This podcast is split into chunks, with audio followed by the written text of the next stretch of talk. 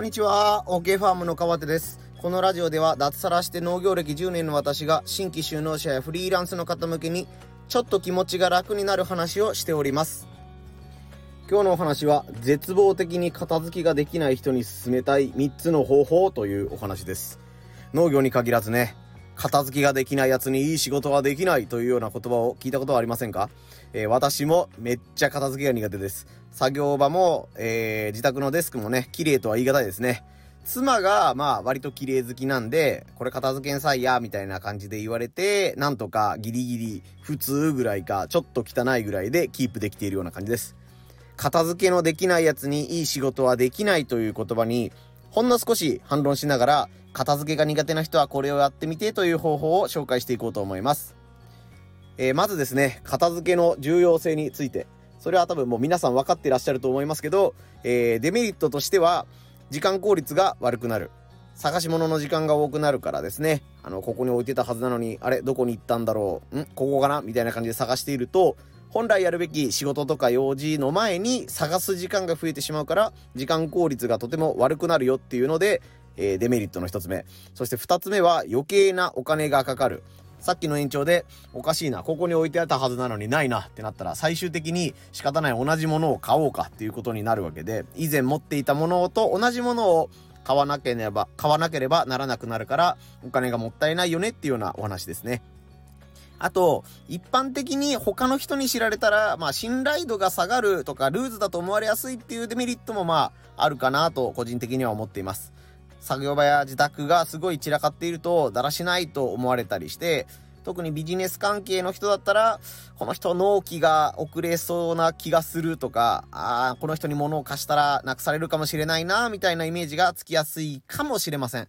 ね、普段きっちりしてるけど、ちょっと部屋が汚いんだよっていうぐらいだったら逆に愛嬌があったり、あなんか親近感が湧きますね、みたいに思われる人もいるかもしれません。まあ、とはいえ、言い訳から入るみたいなんですけども、片付けの上手さ、下手さみたいなのには、僕は生まれつきね、あの特性があると思ってまして、まあ、あの苦手だった人が、日々の習慣とかルール化で片付けが上手になったりするっていうことはもちろんあると思うんですけども、圧倒的に片付けが苦手な人は、そもそもなんか部屋とかあのテーブルとかが汚れているのに気づけないっていう場合もあるような気がしています。綺麗好きな人とか整理整頓が得意な人は机の上にあるものを今必要なものとか今はいらないものとかを見分ける能力が長けていると思うんですね。ああ、今からご飯を食べようっていう時に机の上に雑誌があるな。これはいらないな。片付けておこう。みたいな感じでパッと判断をしてパッと元の場所に戻せるっていう、えー、ね、スキルが長けていると。で、逆にもう、僕みたいに片付けが苦手な人は、テーブルの上を、その何のものがあるかみたいな感じじゃなくて、あの、使える場所があるか、使えない場所があるかぐらいしか、パッと認識できないみたいな感じで、ちょっと言い方極端かもしれないですけども、お昼ご飯を食べようと思った時に、お昼ご飯を食べるスペースがあれば、もうそれで解決というか、なんていうんですか、もう気になるところがないんですよ。あのー、片付けがにが上手な人には目に入ってたさっきの雑誌で言うと、ご飯食べるのに邪魔じゃないなと思ったら、そこに置いてある雑誌を、あえて片付けないんじゃなくて、雑誌があったのに気づかないっていうようなケースもあるんですよね。まあ、僕の場合、さすがにラーメンとか汁物とか食べるときに、その横に大切な書類とかがあったら、さすがにそれには気づくんで、あ、汚れたらいけないから片付けようっていうことになるんですけども、まあ、さらに僕より、あの、気づきにくい人とかだったら、あのー、書類とかがラーメンの横にあっても気づかずに食べちゃうっていう人も世の中にはいるんじゃないかなと思ってます。片付けをしておかないと後が大変だよっていう漠然とした未来のデメリットの場合、もう片付けに意識が向かないみたいな感じですね。片付けが得意な人と苦手な人の差っていうのはここじゃないかなというふうに私は思ってます。普通ならここでだから片付けをできるようにしましょうみたいなアドバイスが入りそうなんですけども、私自身それができないから人にもあんまり言えませんね。なので今回一番伝えたいこと、それは片付けが苦手な人は、片付けができないことをコンプレックスにしないでほしいっていうことなんですね。まあもう片付けが上手な方が時間的にも金銭的にも損をしないのはわかります。信頼度が上がりやすいっていうのもわかります。ただ、片付けができないから自分はダメなやつだ仕事ができないやつだっていう風に思ってるとその気持ちがあなたにさらに悪影響を及ぼしてしまうというふうに僕は思うんですね。片付けの苦手レベルが上がる。それと本来の自分の得意分野も自信を持って提案できなくなっちゃうとか、人を自宅や作業場に招く機会が減ってしまう。まあ、意識して招かないようにしてしまうみたいなことですね。片付けができないっていうことは短所であったとしても、それはあなたの長所を潰す理由にはならないのです。まずはね、片付けできねえけど、俺はここまで生きてこれたもん、死にはしねえよぐらいのつもりで開き直ってください。マジで楽になります。その上で、日々使う作業場ぐらいはまあ綺麗にしたいなとか、今より少しだけ片付け上手になりたいなと思ったんなら、それは成長のチャンスだと思うんですけども、人に言われるからやらないといけないとか、片付けができないといけないっていう風なネガティブな感情をスタートにすると、あまりいい結果にならないんじゃないかなという風に思います。こうなりたいなっていう風に思ったポジティブな気持ちで片付けに臨んでもらった方がいいんじゃないかなと僕は思っています。ごめんなさい、前置きが長くなりました。片付けが苦手な人に試してほしい3つの方法を紹介していきます。えー、まず1つ目ですね。完全に諦める。もう、先ほどご紹介した通りですね。人から片付けができないと時間を損しますよと言われても、もうその習慣を身につけるための時間がもったいないわ。なくしたらなくした時探せばいいんだわ。っていう風に、もう割り切りましょうという考え方です。もうこれによりあなたのメンタルが安定して他の仕事のパフォーマンスがちゃんと上がるんだったら、それはそれでいいということで、結構フリーランスの方で、もう、この人、だ、だれてんなーみたいな人も結構見かけること多いんですね。農家の場合でもまあ、うん、こいつ、あんまり整理整頓できてないなっていう農家さん結構いっぱいいます。うちのじいさんなんかもそうなんで、本当に僕はでかいこと言えないんですよ。なので、あなたが別に困ってないんなら、片付けが苦手なことを諦めてもいいじゃないかっていうふうに思います。二つ目が人に頼むです。苦手なことをわざわざあなた本人がやる必要はありません。得意な人に任せましょう。ね。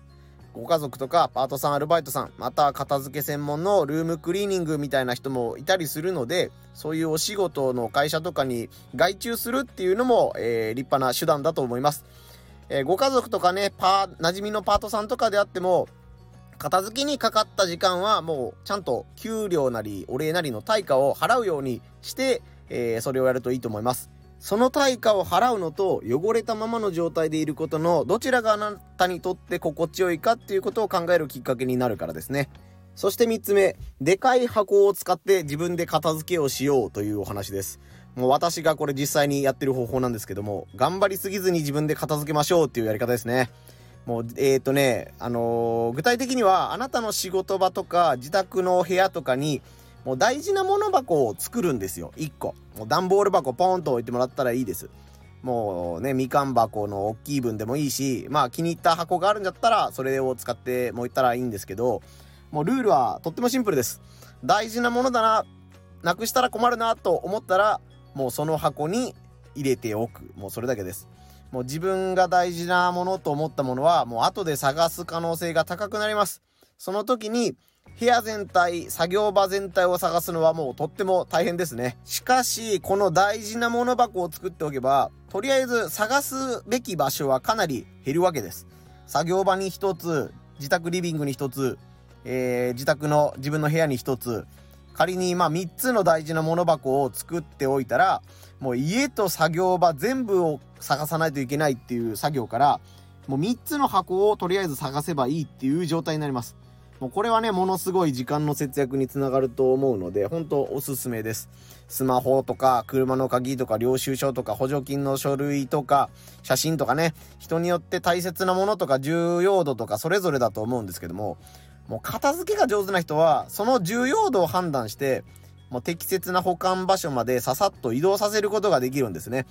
この作業を苦手な人に、もうすぐ片付ければいいんよというふうに言っても、もうそれは少年野球の子供にですね、プロ野球選手の活躍を期待するようなもんなんですよ。なんか言い方はすごい失礼なんですけど、本当にあの、難しいことをいきなりやろうとするから、結局続かなくなっちゃうんですね。なので、片付けが苦手、もう重要性はもう分かってる。でも他人にお願いするのは気が引けるなっていう人は、もうぜひね、大事なもの箱をあなたの仕事スペースとか生活スペースに置いてみてください。